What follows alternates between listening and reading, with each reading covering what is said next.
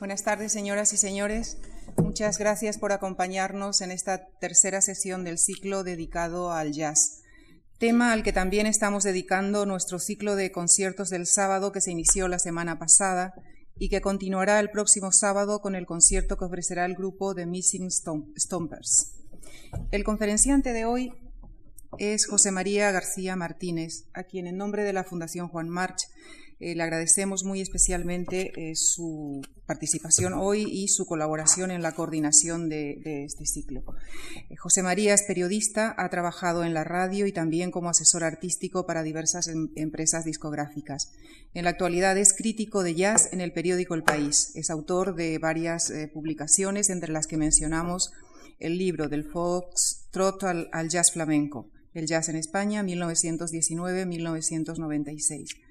Eh, José María analizará hoy para todos nosotros una de las etapas más relevantes e influyentes en la historia del jazz, a través de una de sus principales figuras, Miles Davis, al que José María describe y a continuación nos explicará por qué, como el músico que probablemente refleja con mayor exactitud el verdadero espíritu cambiante del jazz. Gracias.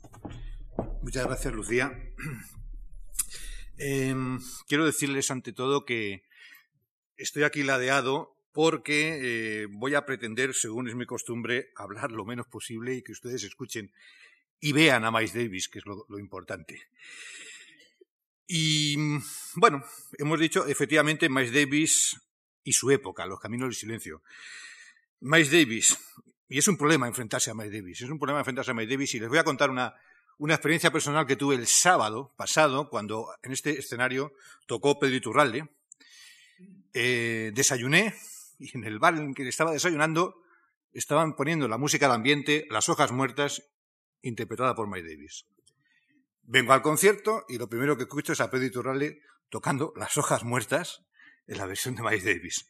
Pero es que luego esa noche, en el San Juan Evangelista, en el Colegio Mayor San Juan Evangelista, escuchamos a Dave Holland que no tocó las hojas muertas, pero Dave Holland resulta que es un músico que se formó, uno de los tantos de la, de la escuela de Miles Davis. De manera que, al final, reflexionando, te das cuenta que Miles Davis es como una especie de presencia constante que está dando vueltas alrededor, sin que nosotros muchas veces tengamos la absoluta percepción de que, de que es él, de que es Miles Davis.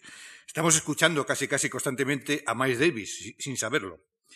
Por eso, Mm, enfrentarse a un personaje tan polémico y tan complejo como Miles encarna muchos problemas. Yo, elaborando esta conferencia, me acordaba de, Ciudadano Kane, de la película Anson Wells, Rosbath, no sé si ustedes recuerdan el principio, eh, en torno a, qué es esa mítica palabra Rosbath y el periodista que intenta recomponer la figura de Charles Foster Kane. Y al final, realmente, de la película, uno no sabe muy bien de verdad quién es Charles Foster Kane, ni sabe lo que significa la palabra Rosbach. Con Miles Davis funciona algo parecido. Todavía es un misterio como, realmente funcionaba su mente. Yo creo que nadie realmente sabía cómo, cómo era Miles Davis de verdad. Mm, uno se acerca a Miles Davis siempre desde fuera, eh, incluso porque acercarse a él implicaba un cierto riesgo.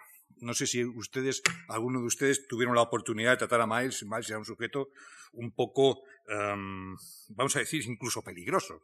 Y tenía esos ojos que alguien describió como pantallas de, como un radar. Eran unos ojos que te ponían nerviosos. De manera que, era muy difícil. ¿eh? Había una especie de barrera entre Miles y la humanidad en general. Y quienes tenemos que lucubrar o explicar a Miles Davis, nos tenemos que contentar con aproximaciones, con deducciones. Y con eh, pensar qué tenía de especial Miles Davis para, para que tanto hablemos sobre él, para que esté siempre presente a nuestro alrededor. Porque Miles, en primer lugar, era un trompetista, creo que ustedes lo saben, pero no fue un virtuoso. Virtuoso lo, fue, lo era Louis Armstrong, virtuoso lo era Harvey James, virtuoso lo es Winton Marsalis, que es el señor del que se va a hablar el próximo viernes, pero Miles Davis realmente no era un virtuoso de la trompeta. Y como persona, como les digo, era un tipo un poco mm, ¿cómo decirles? Era tirando a grosero, orgulloso, vanidoso, mal hablado, bastante mal hablado, si ustedes ven sus memorias, cada dos palabras es una palabra más sonante, era críptico, era arrogante, y sin embargo, todos los aficionados al nos descubrimos ante Miles Davis. Y de, algún modo supongo que si están ustedes aquí es porque efectivamente algo se les alcanza de la grandeza de este personaje tan peculiar. Y realmente he pensado yo que para hablarles de Miles Davis quizá mm, tendría que comentarles cuatro cositas sobre lo que es el jazz, porque es muy difícil, de verdad, explicar a Miles Davis sin, arrancar de antes. Para, mí el jazz es antes que nada una herramienta. Eh, el jazz es menos un, lenguaje establecido que un proceso para llegar a algún fin. Y la herramienta que utiliza el jazz para expresarse fundamentalmente es la improvisación. Y la improvisación obviamente no es tocar al buen tuntún. Yo tengo un amigo, batería de jazz, Carlos González, Sir Charles, que oyó un día una conversación en un club que no tiene precio. Decía, le preguntaba a alguien qué, le había parecido el concierto y le había dicho que magnífico. Em, salían los músicos, tocaban juntos, luego hacían lo que les daba la gana y luego volvían a tocar juntos. Obviamente eso no es la improvisación. La improvisación es una disciplina severa, muy exigente, que antes se aprendía tocando en los, clubes y que hoy en día se estudia en los conservatorios. Y la improvisación, obviamente, es una forma de hacer música que está unido al hecho mismo de la música.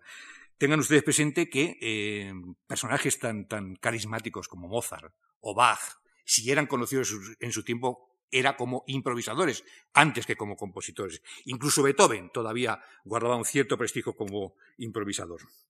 En el jazz lo que hace es retomar la improvisación que la música de concierto europea se ha perdido y la coloca por encima del compositor, la coloca por encima del repertorio.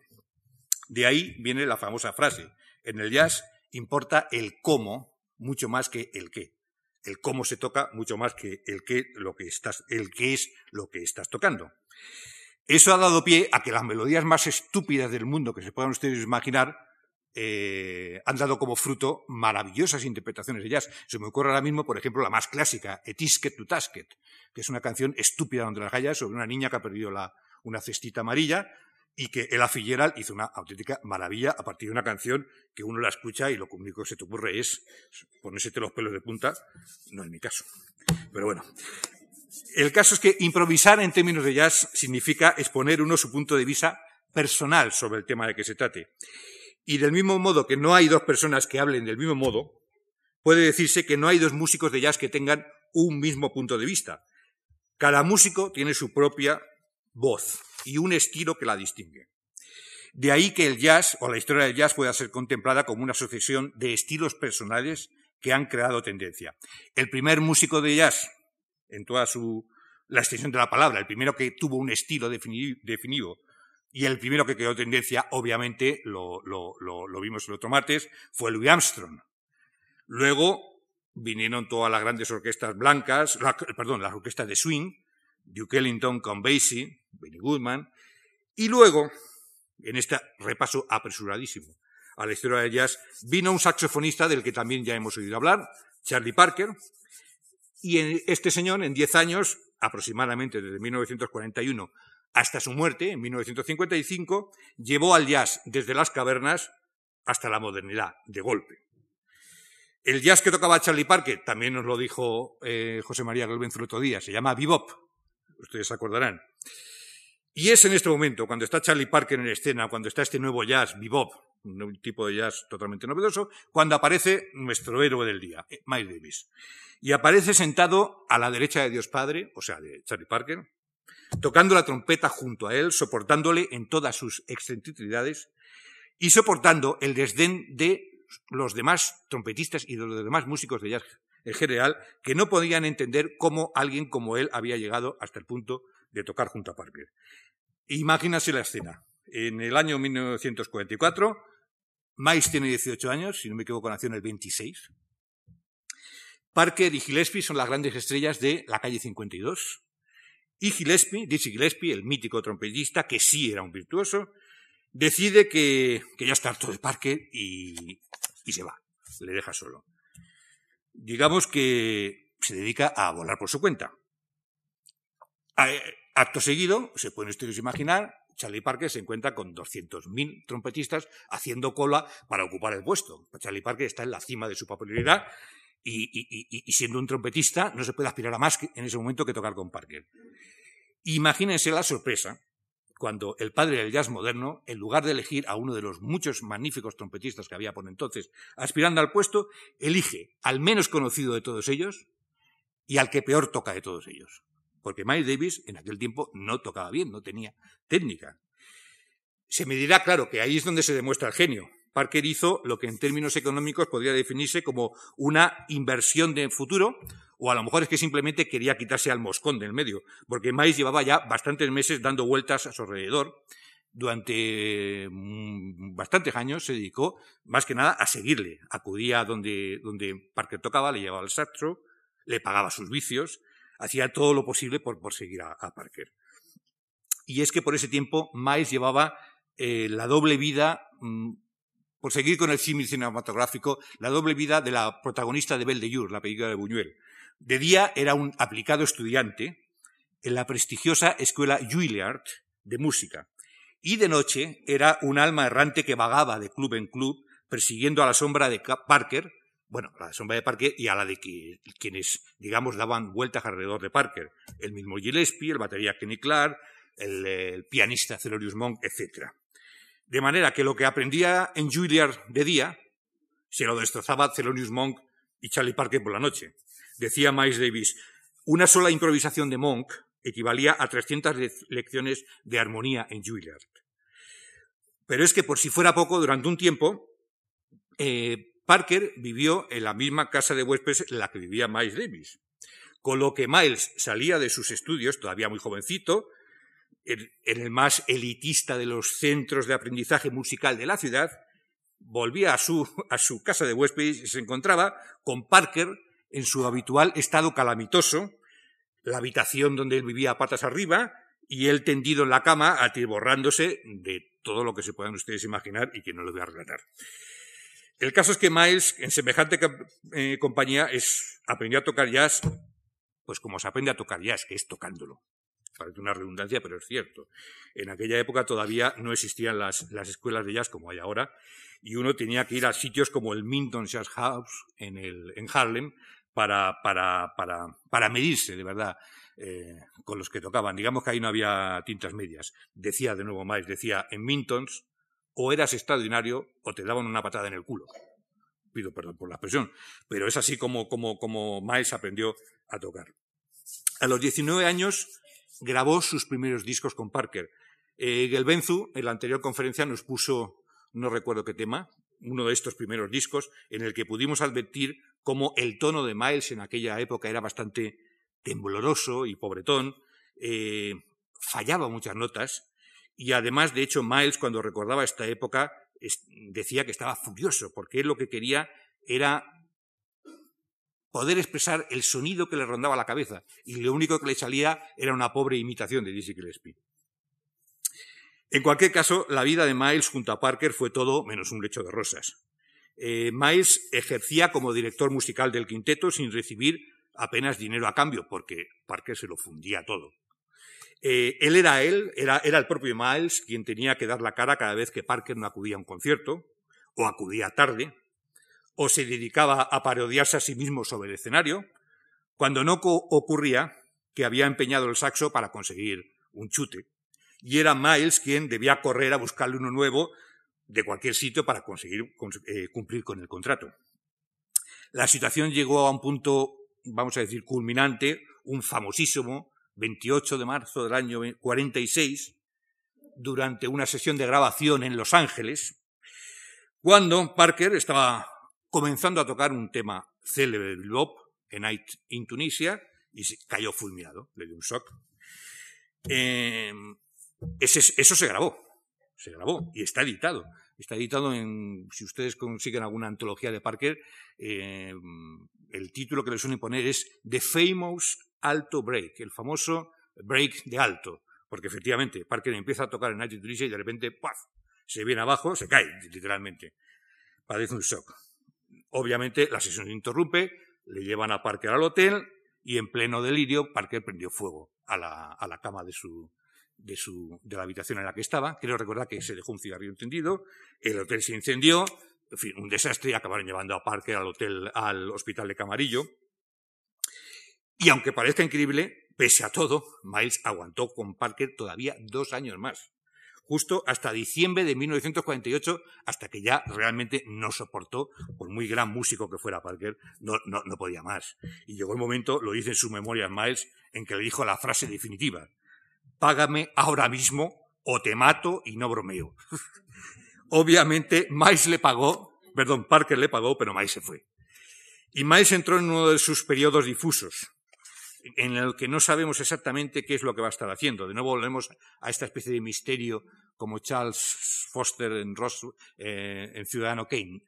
Uno está indagando, no, no, está muy claro, solamente sabemos que durante un tiempo Miles se convirtió en un visitante habitual de un enigmático sótano en la calle 55 Oeste, al que había que acceder atravesando una lavandería china.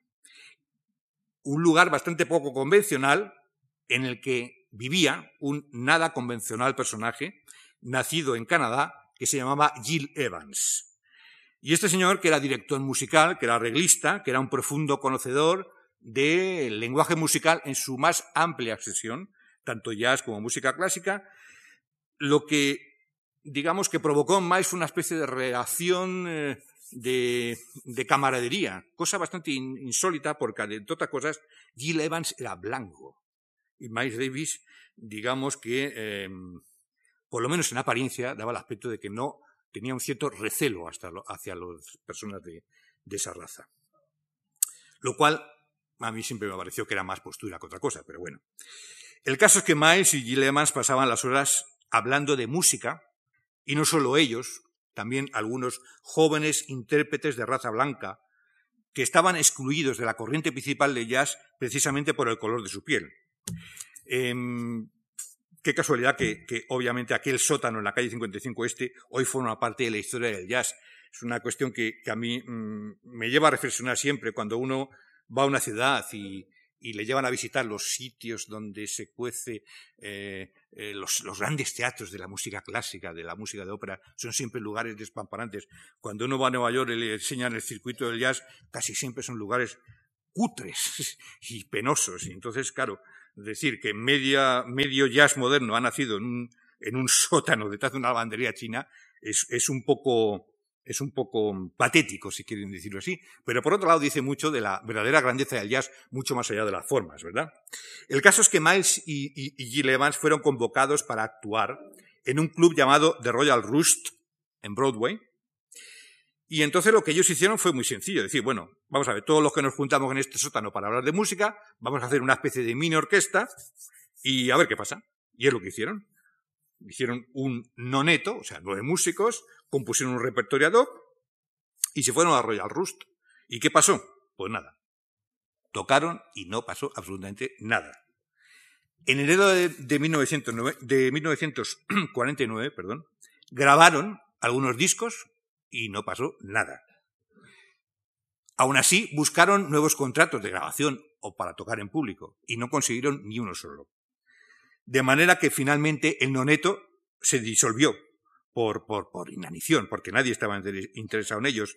Y de hecho, nadie se acordó de ellos hasta que pasados los años a alguien se le ocurrió reunir los discos que grabaron y los reunió en un LP y les puso nombre The Birth of the Cool, el nacimiento del cool. Y resulta que todo el éxito que no habían conseguido en su momento original lo consiguieron después. El mundo de, repente descubrió una nueva forma de hacer jazz, el jazz cool, que significa más que otra cosa un cambio de sentimiento. Cool, mmm, dicen los, los, que saben de esto, significa tocar fresco pero no frío.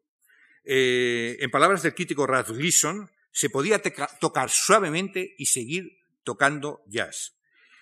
Cool es un sustantivo, pero también es un adjetivo que corresponde a un modo de ser, una actitud, un aspecto. Maes, al final, al final de sus días, fue incluso una especie de modelo social la gente le, copiaba su aspecto físico, su vestimenta, era el, más cool. Y todavía hoy los raperos utilizan la palabra cool para, como sinónimo del, del enrollado, del tío que sabe de qué va el asunto. Visto lo visto, Evans y Miles, como digo, al cabo de, los tiempos y visto que la cosa podía generar, dejaron cuanto se traían entre manos y se dispusieron a reconstruir ese Birth of the Cool, en unas condiciones muy, distintas. La discográfica Columbia, les puso a los mejores músicos de estudio. Eh, y ellos mm, aprovecharon la ocasión. Digamos que, reunieron a todos los músicos, la creme de la creme, y dijimos, bueno, ahora vamos a hacer lo que hicimos hace, hace cinco, seis, siete años, sin que nadie nos hiciera caso, pero con, con, músicos de mm, sólido prestigio, a ver realmente si ahora esto funciona. Y lo que pasó fue una cosa muy divertida. Y es que llevaron a los músicos, les pusieron los papeles, quiere decirse las partituras, y los músicos interpretaron lo que estaba leído. Y claro, y Levas fue y les dijo, pero ustedes qué hacen, están locos. Esto jamás se hace en el jazz. Si ustedes ven una nota aquí, usted no puede tocarla aquí, usted la va a tocar un poquito aquí, un poquito acá, interprétala a su manera, pero no me la lea fielmente. Los músicos que llevaron en aquella primera ocasión fueron incapaces de entenderle. Pensaron que estaba loco. Entonces los cambió por una especie de mezcla entre músicos clásicos y músicos de jazz. Y con esos fue con los que empezó a, grabar y a, digamos, a, dar forma a esta especie de nuevo Birth of the Cool. Si les parece ya, vamos a empezar con ejemplitos y vamos a ver una, una peliculita tomada de la televisión en la cual está Miles, está Jill Evans, interpretando un tema que se llama The Duke, que es original del pianista Dave Brubeck. Cuando quieras. Se llama The Sound of Miles Davis.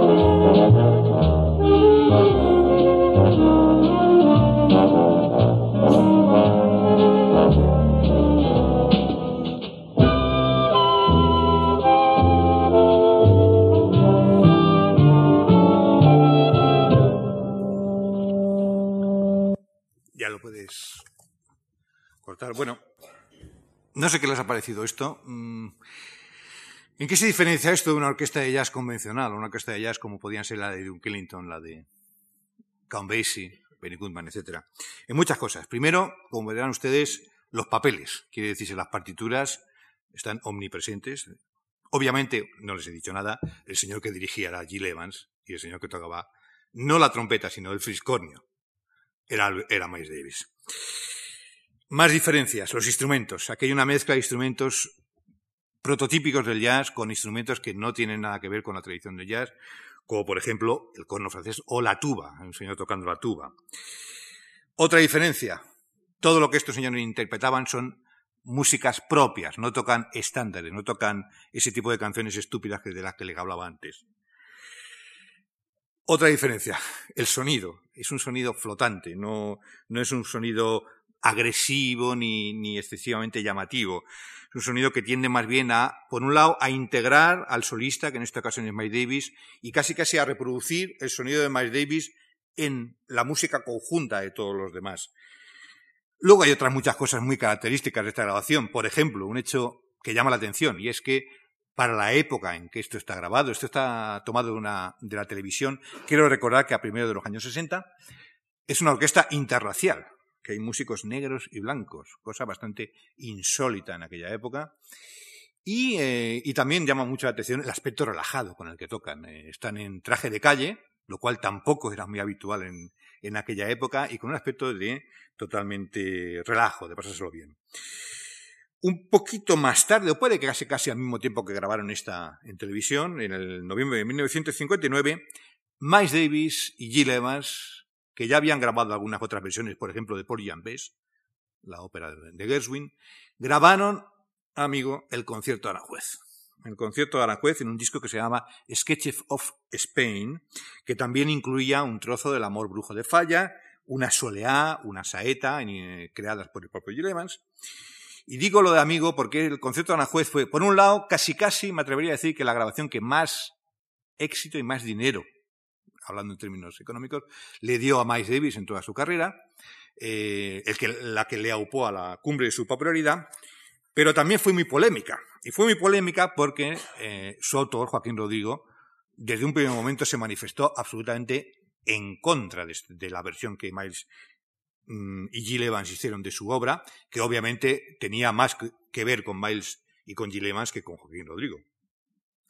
En sus memorias, en sus memorias fantásticas de Miles Davis, eh, hace referencia al tema y dice, de un modo bastante cortante, que las suspicacias del maestro Rodrigo terminaron el día en que le llegó el primer cheque, como por los derechos de autor. Lo cierto y verdad es que aquí yo le voy a contar también mi pequeña historieta, y es que durante una época yo estuve trabajando en una tienda de discos justo en el mismo inmueble donde vivía el pobre Joaquín Rodrigo. Y una vez a mí se me ocurrió, cuando le vi paseando, con, llevado de la mano de su, de su hija, se me ocurrió ponerle la versión de Miles del concierto de Aranjuez.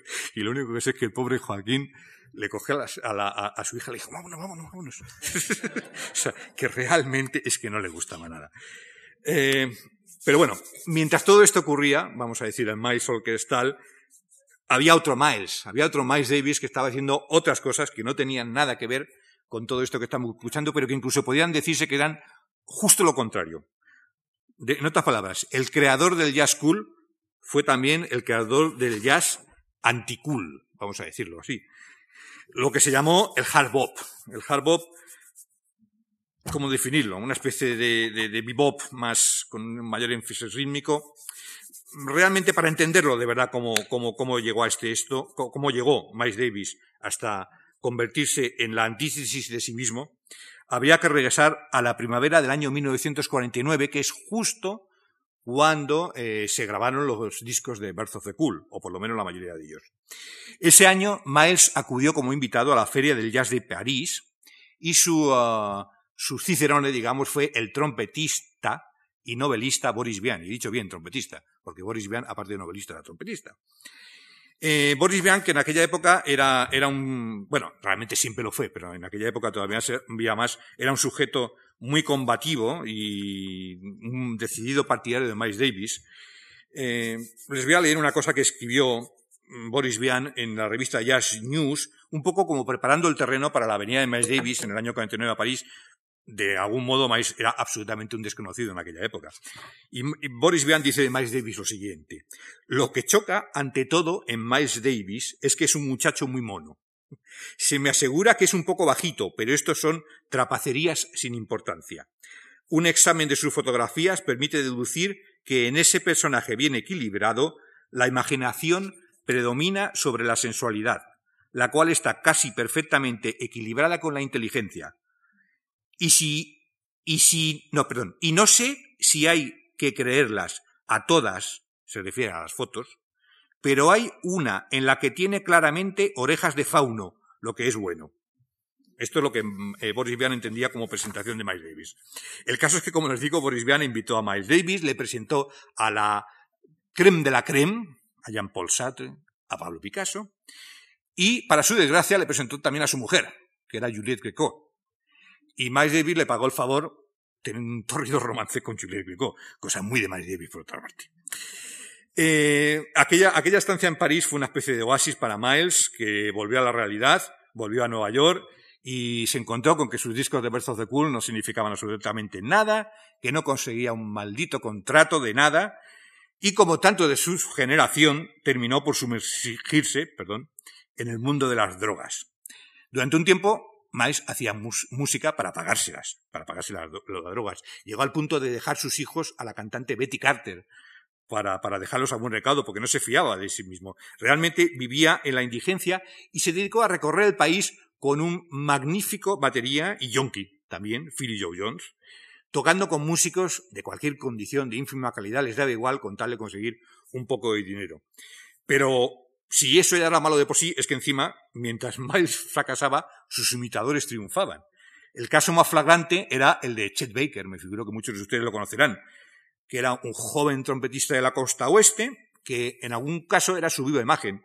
Era tan guapo como Miles, era tan toxicómano como Miles, y lo que es peor, era blanco.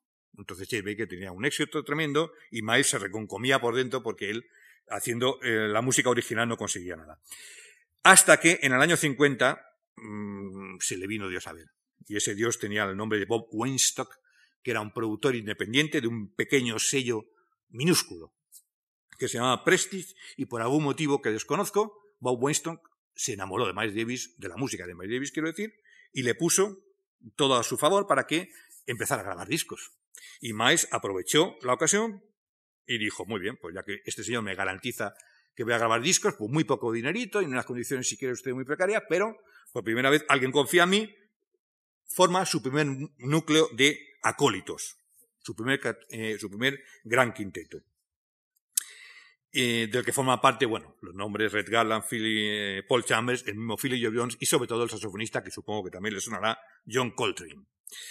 En aquella época Miles ha escuchado a un pianista llamado Ahmad Jamal, quien le inspira para ir más allá de las convenciones del jazz. Jamal hace mucho más que tocar un tema e improvisar sobre sus armonías, como era la norma entre los músicos de bebop. Ha trasladado el eje gravitacional de su música desde la armonía al ritmo, y con ello ha liberado un espacio por el que los instrumentos melódicos pueden evolucionar en libertad. Como pianista, Yamal va a la esencia, utiliza recursos sencillos para ideas complejas. Su método de economizar notas le lleva a una especie de despojamiento de la melodía casi místico. Si algo hay que dar por sabido, simplemente no lo toca. Todo esto que les estoy contando lo van a entender enseguida que oigan este temita. Es un tema grabado por Ahmad Yamal en directo en el año 58 y que se llama de una de, la famosa Oklahoma de Roger D. Hepstein, que se llama Surrey with the Fring on Top, y no sé por qué aquí se tradujo como la cabeza del amor, que no tiene nada que ver, pero bueno. Pero sobre todo, mmm, háganse la idea de todo esto que les he venido contando y, y entenderán todo lo que, les vengo, lo que les vengo diciendo. Un segundito que tengo que dar con la pista.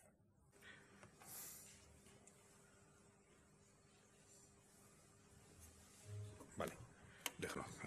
Bueno, imponderables de la técnica. Por algún motivo, a este aparato no le gusta mal llamar. Lo siento, lo siento en el alma. Pero bueno, el caso es que, como les digo, eh, Admal Yamal, eh, digamos que es la primera, el primer recurso que utiliza Miles para, para este tipo de evolución en paralelo a todo, este, eh, esta faceta orquestal, esta faceta cool que hemos estado hablando. A, Miles, como a Mal Yamal, tampoco le interesa el acorde. Lo suyo es el espacio y el sonido. Al modo de los impresionistas franceses, se mueve a gusto en una música de perfiles ambiguos y líneas apenas esbozadas. Como Debussy, quiere generar una sensación que penetre en el oyente, casi sin advertirlo. Esta es la idea que Miles tiene en la cabeza, que va poco a poco dando forma, cuando en el 1957 regresa a París y entra en contacto con un realizador de cine Nobel, que se llama eh, Luis Mal, miembro de la Nouvelle Vague, y Luis Mal le convence pues, para que ponga la música a una película, Ascensor para Cadalso, la primera película que él hizo, protagonizada por Jean Moreau. Y ustedes se pueden figurar ahora lo que pasó con Miles y con Jean Moreau. Efectivamente, hubo su romance pertinente. El caso es que Miles lo que hizo fue aplicar eh, la técnica que desgraciadamente no hemos podido escuchar, de Adman Yamal, y digamos que simplemente Luis Mal le puso la, película, le proyectó la película, y Miles fue improvisando mientras la película eh, era proyectada.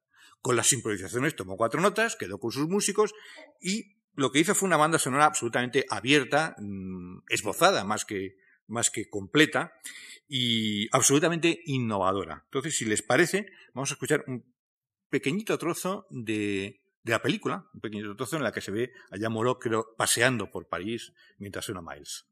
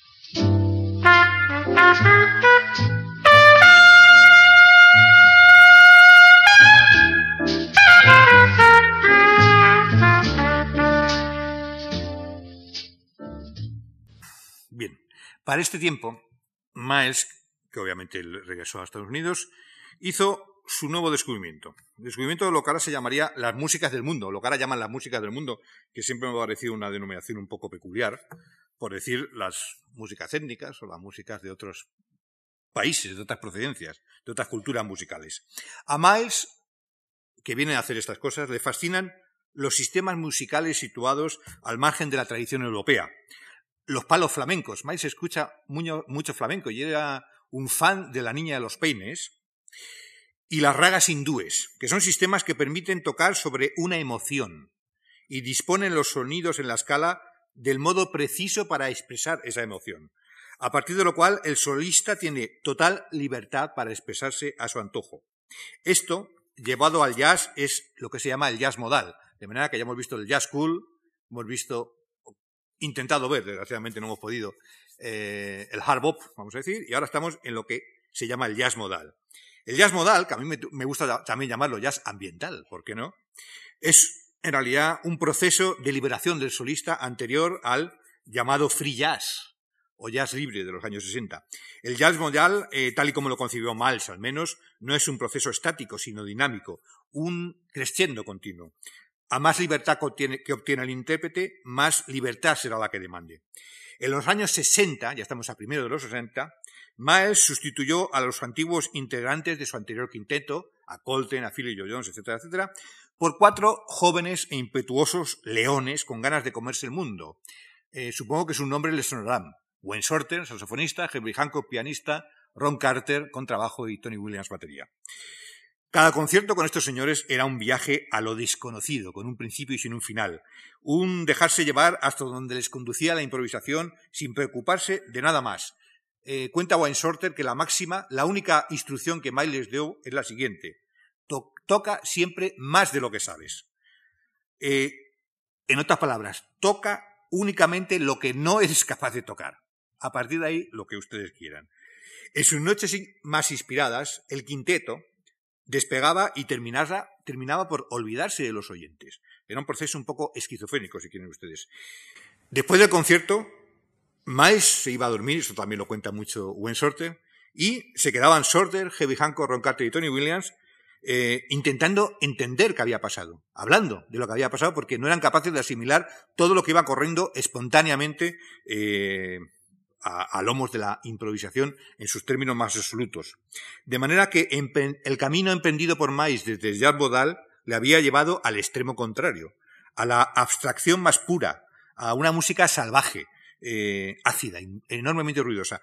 Todo esto que les estoy contando lo van a entender, si es que este aparato funciona, con dos ejemplitos. Y es que vamos a escuchar el mismo tema interpretado por el primer quinteto y luego interpretado por este segundo quinteto.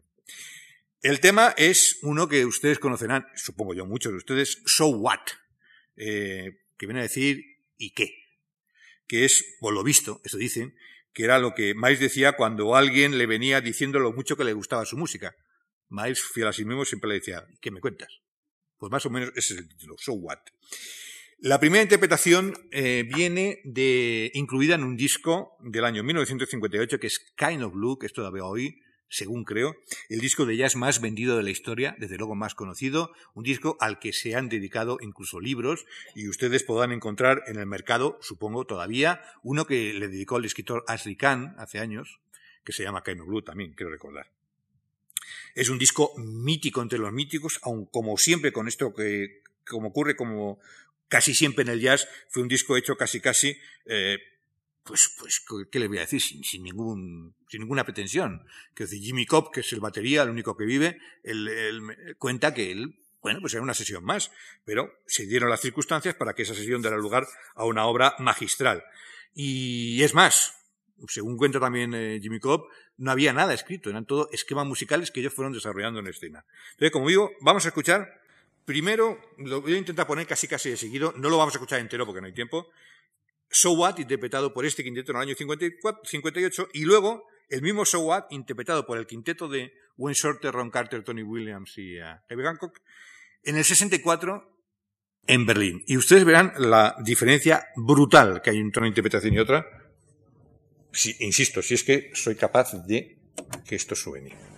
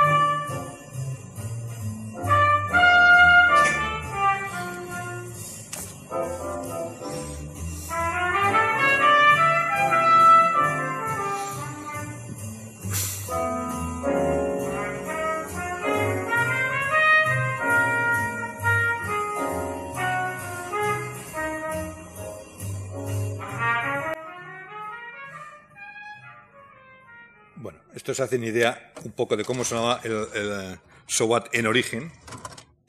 Y ahora van a escuchar So What, pues apenas eh, seis años después.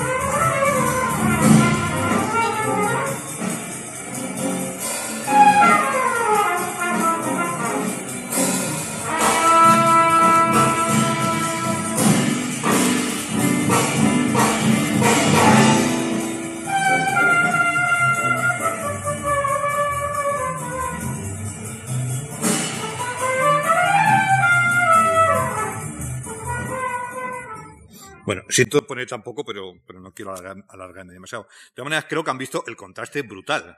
La misma pieza, eh, con tan poco espacio de tiempo entre una y otra, parece otra. Parece otra. La primera versión es totalmente contenida, es eh, climática, y esto es, parece como que ya vinieran tocando de tiempo y la han cogido sobre la marcha, han doblado la velocidad está por detrás Tony Williams a la batería pegando zambombazos a toda velocidad. Y esto va más, esto va más. Estos son 10 minutos eh, interpretando esta pieza. Problema, problema. Kind of Blue, la versión original, fue un disco que funciona muy bien como disco, como música eh, ambiental, como un precedente de lo que ahora llaman chill out. Y funciona muy bien y, se oye con mucho agrado, tanto si lo escuchas como si lo pones de música de fondo mientras haces otra cosa. Pero esto no.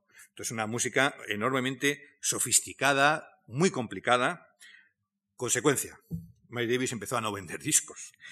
Y la discográfica Columbia empezó a protestar.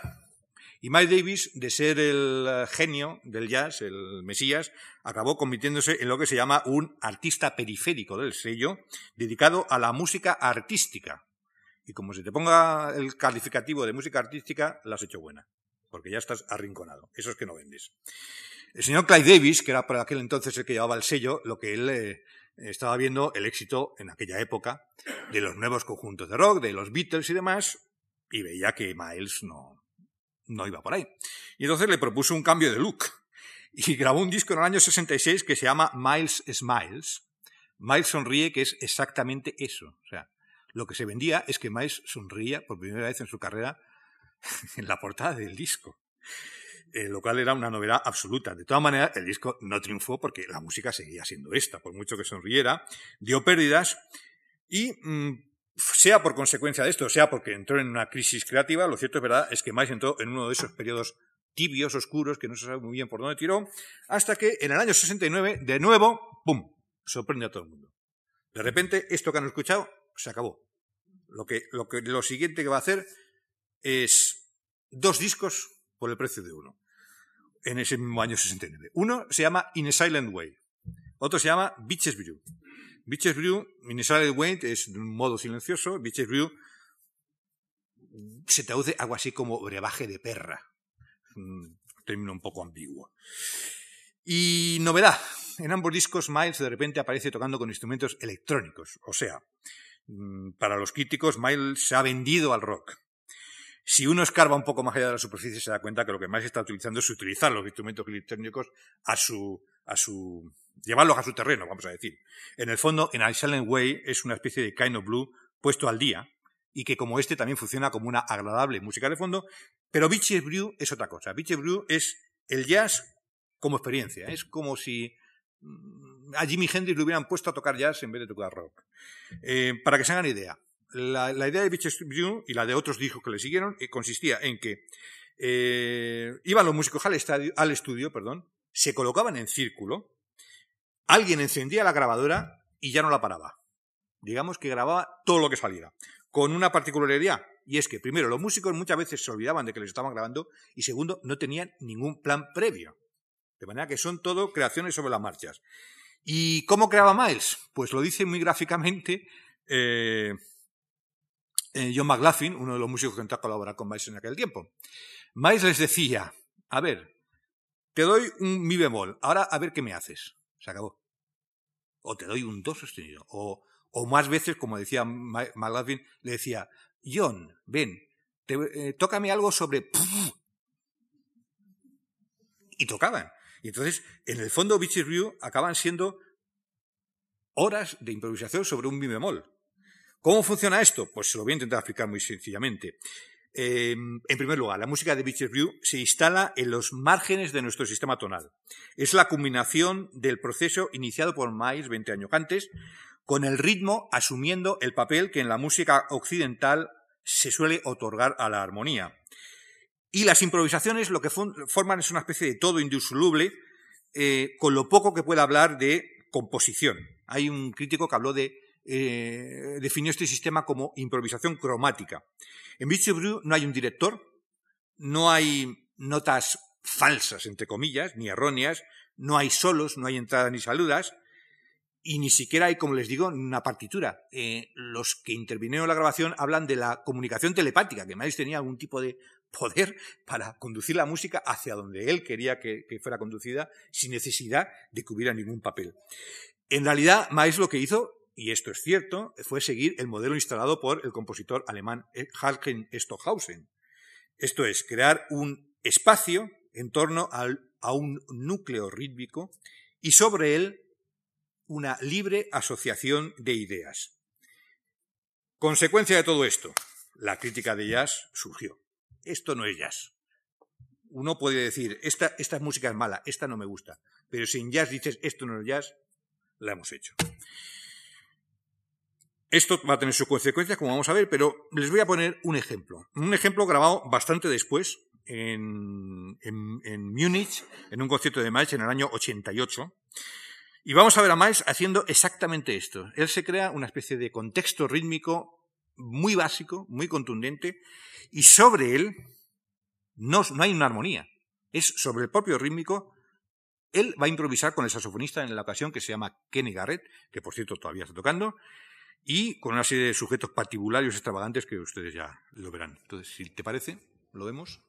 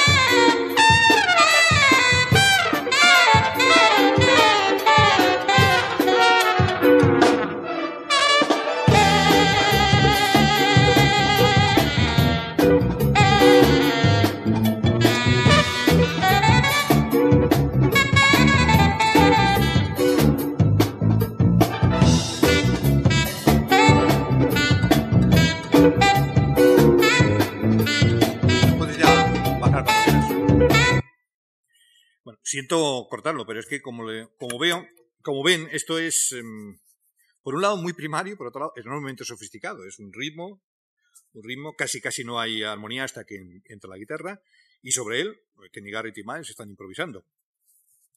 Eh, esta nueva etapa de Miles eléctrico pues fue muy controvertida, como pueden ustedes imaginarse. Eh, Miles fue abucheado cuando tocó en el Festival de Jazz de Monterrey y se formó una enorme bronca eh, aquí en Barcelona en el año 68, eh, no sé, creo que veo ahí por ahí a Cifu, que no lo podía decir con más, con más exactitud, eh, pero cuando Miles directamente lo que hizo fue eh, no aparecer en el concierto y luego apareció para un segundo concierto pero tocó de espaldas, en fin, como se suele decir las cosas de Miles.